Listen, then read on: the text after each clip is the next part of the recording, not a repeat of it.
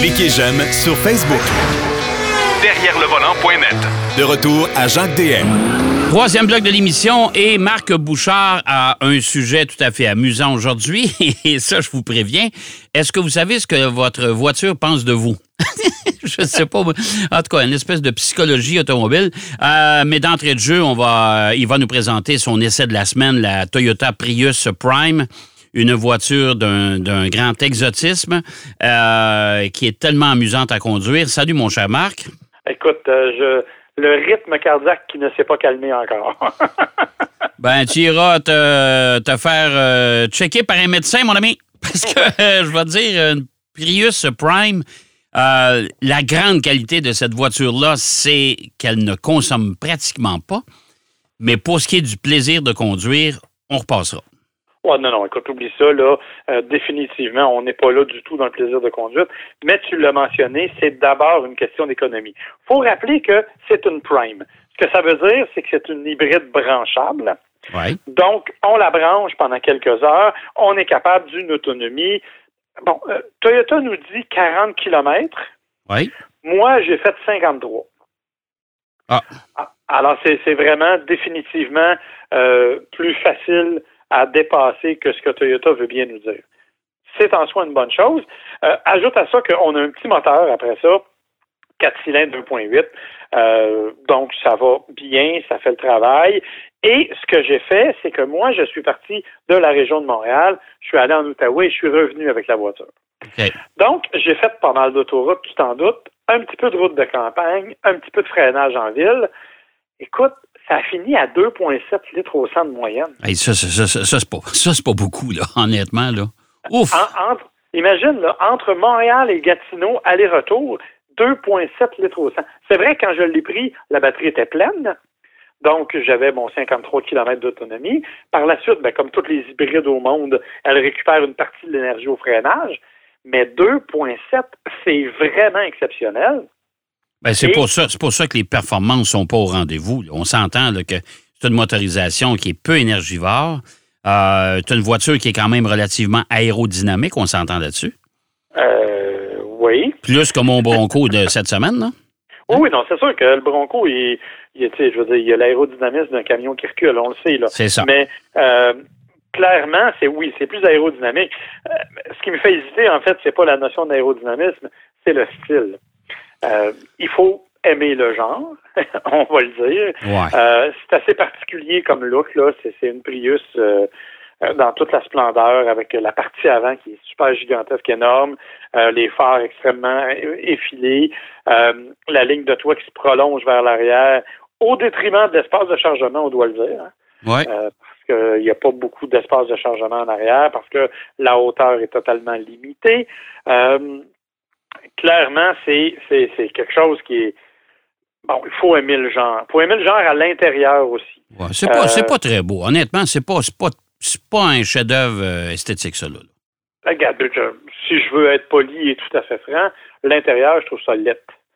Même pas laid, là, c'est laid. Euh, je veux dire, on a vraiment opté pour d'abord, les cadrans ne sont pas devant le conducteur. Il n'y a pas de cadran à proprement parler. C'est un espèce d'écran qui est en haut de la console centrale qui est logée au centre. C'est là que tu as les informations de conduite. Donc, euh, c'est vraiment pas en face de toi. Heureusement, il y a l'affichage tête haute, mais quand même, c'est pas en face de toi. Donc, c'est, faut toujours que tu jettes un œil au côté. Au centre, tu as un gigantesque écran. Euh, écran tactile, euh, qui est, ma foi, pas laid. Là, qu'en termes de look, c'est pas si mal, mais pour avoir accès aux informations, il y a beaucoup de manipulations, c'est pas si facile. Euh, honnêtement, c'est pas si simple que ça. Euh, l'intégration, j'ai eu beaucoup de difficultés, moi, à, intégrer. Ben, mon téléphone, ça allait pour le Bluetooth, il n'y a pas de problème. J'ai jamais été capable avec Android Auto. Hein. Ah non? Non. Ah. Euh, donc, Android Auto s'est refusé en permanence. donc, ça m'a pas aidé, évidemment. J'ai travaillé avec le système embarqué, mais malheureusement, c'est, c'est pas tout à fait le le, le, résultat que j'attendais. Euh, par contre, ben pour le reste, c'est une auto qui est correcte, qui est correcte en termes de confort, qui est correcte en termes d'espace à l'intérieur pour les passagers. Euh, mais tu l'as mentionné, ce qui est la grande caractéristique de cette voiture-là, c'est l'absence totale de dynamisme de conduite. Ah non, écoute, c'est ennuyant euh, à outrance. Ah ennuyant comme la pluie d'automne, c'est clair. Là. Je veux dire, il n'y a, rien. Moi, j'étais sur l'autoroute, là, et, honnêtement, là, j'avais comme hâte qu'il se passe quelque chose. Et le problème, c'est que quand, oui, c'est une hybride avec une portion électrique, c'est certain que quand tu accélères au départ, ça va, il n'y a pas de problème, ça fait un bon oomph. Mais quand tu arrives pour dépasser, euh, là, c'est comme pense-y d'avance, mon ami, parce que les reprises sont un petit peu plus laborieuses, pour ne pas dire autre chose. Ouais. Et c'est là, c'est assez particulier parce que faut vraiment, écoute, sur la route 50, entre autres, qui relie Mirabel euh, à Gatineau, entre autres, euh, il y a des portions qui sont deux voies où ça va bien pour le dépassement, mais les portions sont pas toujours très longues et tu dois vraiment anticiper tes dépassements si tu veux être capable de le faire. D'autant que c'est une route qui est beaucoup, beaucoup euh, utilisée par les camions. Euh, honnêtement, j'ai trouvé le temps un petit peu long là, pour me rendre. Par contre, rien à redire au niveau du confort, rien à redire au niveau de l'économie de carburant, clairement. Euh, de ce point de vue-là, vraiment, c'est une voiture que, quand je pourrais dire, on est obligé de l'apprécier parce qu'elle a des qualités indéniables au niveau de ce à pourquoi elle est là. Ouais. C'est-à-dire euh, le, le, le, la qualité de, de la douceur de roulement, puis l'économie de carburant et tout. Mais en même temps, le reste, c'est vraiment ordinaire. Euh, c'est vraiment un peu un peu plate. Puis, comme je te dis, tu n'as pas d'espace de chargement. Donc, c'est vraiment une voiture très urbaine. C'est une voiture qui, quand même, là, s'adresse à une clientèle assez euh, assez spécifique, je te dirais, au niveau de la Prius Prime. Ben, c'est une clientèle. Moi, je pense que pour, ça s'adresse, un, principalement à des gens qui cherchent un moyen de transport euh, écologique, en même temps commode, parce que tu peux rouler partout, parce que, bon, tu as quand même un moteur à essence dans la voiture. Euh, moi, je regrette la version un peu plus familiale, tu sais, la, fameuse version à toit haut en arrière, là. Oui, la, Prius V. La Prius V, euh, qui, euh, qui, moi, à mon avis, était mieux adaptée parce que c'était un peu comme une petite familiale. D'ailleurs, on a, chez Toyota, on avait dit, écoute, on va essayer de convaincre le maximum de chauffeurs de taxi d'acheter cette voiture-là. Parce qu'il y a plus de volume de rangement en arrière. Ça, je trouve ça dommage. Ils l'ont abandonné. Ils auraient dû garder la version V puis abandonner la version hatchback. Ben oui, mais en même temps, je pense que euh, étonnamment, la version hatchback les rappelle un peu à la Prius traditionnelle. Puis les gens ont quand même un certain attachement pour cette voiture-là. C'est une voiture qui est, qui est étonnamment tournée vers les familles quand même. Hein. Euh, on mise beaucoup, beaucoup sur l'aspect sécuritaire à bord. On a le nouveau le Safety Sense 2.0, qui est la, la, gamme complète de, de, trucs euh, d'aide à la conduite embarquée. Là. Oui, mais en même temps, en même temps, Marc, ça, tous ces systèmes-là, on les retrouve partout maintenant. Maintenant, oui, mais chez, hein? Toyota, c'est presque nouveau. Parce que en, théorie, tu vois, il y avait euh, je te donne l'exemple d'Android Auto. Android Auto, là, c'est nouveau en 2021 pour euh, la Prius. Il n'y avait pas ça avant. Pourtant, ça fait des années que ça existe chez la plupart des constructeurs. Oui, mais il l'avait pas, il n'était pas disponible. Rappelle-toi, chez Toyota, combien de temps ça a pris avant qu'on ait une compatibilité avec des systèmes comme ceux-là? Parce qu'on avait le fameux Entune, qui était un système fermé de Toyota. Ouais.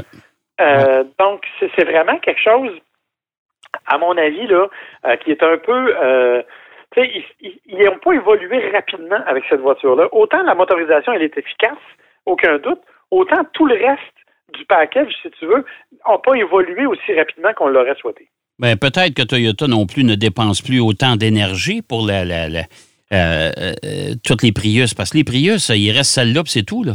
Oui, non, effectivement. on avait une gamme à un moment donné, là. Oui, il y a eu la Prius C, il y a eu la Prius V, puis là, il y a la Prius, maintenant, il y a la Prime, puis là, il y a la traditionnelle. Tu as raison là-dessus, mais n'empêche que ce sont des véhicules qui ont un, qui ont connu un grand succès. Il y en a une couple de millions de vendus dans le monde de ces véhicules-là. Euh, donc, c'est un véhicule qui est, là depuis 20 ans. Oui. Et un peu plus, parce que c'est la première hybride euh, qui est arrivée, une des premières hybrides qui est arrivée au Canada, c'est la Prius en 98. Là. Oui. Alors, ça fait longtemps que cette voiture-là évolue. Alors qu'on arrive avec une motorisation comme celle-là, c'est parfait, c'est génial, tout le monde est content, mais qu'on ne soit pas capable de moderniser à ce point, puis qu'on y aille vraiment par petites étapes à chaque fois. Euh, comme je te dis, tu l'as dit, c'est le régulateur de vitesse intelligent. c'est quelque chose qu'on a sur à peu près tous les véhicules maintenant. Les Kia Forte en ont, tout en ont. Mais chez, chez Toyota, c'est arrivé aussi en 2021 avec la Prius Prime. C'est pas quelque chose qui était là avant. Fait que, tu sais, on n'a pas. Tu as, raison de dire qu'on met pas autant d'énergie sur cette voiture-là qu'on aurait pu en mettre parce qu'on veut nous proposer des nouveaux modèles, clairement, parce qu'on veut aussi élargir l'offre d'hybridation. Il hein. euh, faut le rappeler, la Sienna, c'est hybride, la Venza, c'est hybride. Euh, il y a la Toyota Corolla Cross qu'on s'en va essayer bientôt, mais il va y avoir une version hybride. Euh, on veut comme mettre l'hybridation disponible sur les autres modèles et éventuellement, probablement, laisser tomber la Prius qui, elle, n'est offerte qu'en hybride depuis toujours. Mais n'empêche qu'on aurait apprécié que ces technologies-là suivent le rythme un peu. Par contre, je vous le dis, là, c'est loin d'être un mauvais véhicule. Si vous cherchez quelque chose qui est correct pour la ville, qui on ne battrait pas de record de vitesse avec ça, mais c'est vraiment une voiture qui est agréable correct en confort, puis qui est surtout, surtout très, très économique, mais vous devez vous habituer à la façon de conduire. Même le levier de transmission est un peu particulier sur la, Prius. Mais euh, c'est toujours la fiabilité Toyota. Ça, on s'entend ah, clairement. Ça, là. Puis, comme je te dis, c'est une auto qui est sans souci. C'est une auto qui est super économique. Si vous aimez le style, que vous êtes capable de vous habituer à l'intérieur, allez-y, c'est définitivement un bon achat. Euh, quand même, là, on parle d'une voiture qui joue entre 33 et 39 000 ou à peu près, mais avec une économie de carburant à 2 litres au 100, puis de l'espace à l'intérieur, à part pour le chargement, c'est quand même un bon achat. Oui, tout à fait. Euh, il nous reste euh, à peu près, euh, oh mon Dieu, cinq minutes, même pas. ce que les voitures pensent de nous, là, je ne sais pas, t'as troublé cette journée-là quand tu as trouvé le sujet ou quoi? Non, en fait, c'est que c'est c'est plus compliqué que ça. Ah, je m'en doute un peu. dans les faits, c'est qu'est-ce que la voiture représente de ta personnalité. Ah, OK. OK, OK. Ça, c'est mieux. Ouais. Parce que euh, c'est un sondage qu'on a fait à la grandeur du monde. OK? Donc, il y a beaucoup de réponses qui sont partiellement européennes. Donc, on va se sentir moins visé. Mais ce qu'on a défini, c'est qu'on a voulu savoir quelles étaient les voitures que les mauvais conducteurs conduisaient que les conducteurs enragés conduisaient et que les beaux conducteurs conduisaient. Les beaux ou les bons? Les beaux. Les beaux? oui. Alors, par exemple. ça veut dire qu'on n'est pas là-dedans, nous autres. C'est ça que tu me dis, là? Euh, non, les chances sont minces. En tout cas, plus minces que nous autres, pas mal, je te dis. En tout cas, bref. Euh, ce qu'on dit, c'est on a demandé à des gens vous avez une perception de ce qu'est un mauvais conducteur? Quels véhicules sont le plus souvent conduits par des personnes qui sont des mauvais conducteurs selon vous? OK? À 68% les gens ont mentionné que c'était BMW. OK. Donc, 68% des gens pensent que les conducteurs de BMW sont des mauvais conducteurs. Ah, c'est le fun, ça. 50% pensent que c'est des Audi. Oui. 47% pensent que c'est des Ford. Oui. 16% pensent que c'est des Nissan et 16% pensent que c'est des Mini. Ah bon? Juste à titre d'information, ouais. étire ton cours, regarde dans ta cour quelle sorte de char que tu as. OK, alors prochain sujet après ça, oui. L'autre sujet, tu avais d'autres choses, hein, il me semble que tu vas dire. alors, évidemment, dans cette, dans cette option-là, on a demandé aux gens, c'est bien que ce soit une, sorte que les mauvais conducteurs conduisent. Quelle couleur, en général, conduisent les mauvais conducteurs? Je sais pas. Blanc? Noir. Noir, OK. 33 Oui. Rouge à 23% Oui. Blanc et silver qui sont à 13 et 7% respectivement. Oui, mais tu sais, des voitures noires, des voitures rouges, des silver puis des blanches là, sur le chemin, il y en a quantité industrielle. C'est exactement. Donc, ça, c'est moins significatif. Par contre, ce qui est intéressant, c'est quels sont les plus mauvais conducteurs en termes d'âge? Oui. 17-30 ans, c'est le groupe le plus fortement touché. OK. En deuxième position, les 61 ans et plus. Bon, moi, j'ai 58. Je veux juste dire ça comme ça. OK. Alors, prochain sujet, toujours? et euh, on, nous dit aussi que 63% des hommes sont considérés comme de mauvais conducteurs. Ah, ben ça, c'est pas vrai. Ça, ça, ça, ça, c'est pas vrai. OK. Par contre, si on y va avec les conducteurs fâchés. Les enragés, là. Il est enragé, là. Ouais, ouais. Ben, écoute, à 69% c'est des conducteurs de BMW. Ah, ben, coudon. Et à 52% de Mercedes. Oui. Et à 50% de Ford. 50% de Ford. OK. Ouais. OK. Et euh, après ça, tu as Volkswagen qui suit là, à 22% OK. Donc, euh, encore une fois, les gens de BMW, malheureusement, votre réputation vous précède, c'est pas très, très joyeux. Non, non, c'est pas, pas jojo. Là. Ils sont pas bons ils sont enragés. Ça va bien? Ça va très bien. si votre BMW est rouge. En plus. Parce que là, c'est encore la première position. 33% des gens qui disent que les conducteurs enragés ont une voiture rouge. Oui. Ensuite de ça, c'est blanc. Et la suivante, c'est bleu. Bleu. Bleu. OK. Donc, euh, on sent qu'il y a comme une tendance. Sauf que les conducteurs les plus enragés, 31-45 et 17-30 ans. Ouais, ça, ça c'est drôle, je suis pas surpris. Bon. Non, ben moi non plus, mais qu'est-ce que Bon, euh, là, finalement, les plus beaux, parce qu'il nous reste à peu près une minute et demie. Bon, mais les plus beaux, c'est un Mercedes. Oui. Je suis désolé de te dire que c'est aussi Mini, en deuxième position. je le savais. je le savais que c'était pas ma voiture qui regardait. et, en plus, Nissan en troisième position. Ben, tu vois. Ah, oh, ben, écoute, écoute, écoute. Tu viens, tu viens de sauver ton, ton sondage à mes yeux. c'est exactement ça. C'est peut-être là qu'on perd toute crédibilité. En tout cas, bref, les couleurs, ben, c'est noir et silver qui sont les deux plus populaires pour les personnes.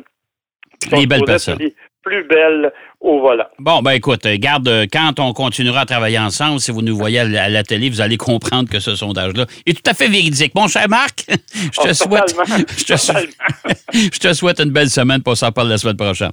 Avec plaisir. Bye bye. Bonne semaine. bye. Euh, Marc Bouchard qui nous parlait euh, de son essai de la Toyota Prius Prime, ben oui, rechargeable, et de cette espèce de sondage encore. Il y a toujours des sondages à, nous jeter par terre. On va aller, euh, si vous le voulez bien, on va arrêter tout ça là parce que c'est déjà terminé. Et, euh, mais on sera là la semaine prochaine. Soyez sans crainte. On sera de retour, encore une fois, avec nos collaborateurs réguliers. D'ici là, surtout, bonne route et soyez prudents. Il fait encore beau. C'est ça la bonne nouvelle. Bonne semaine. Derrière le volant.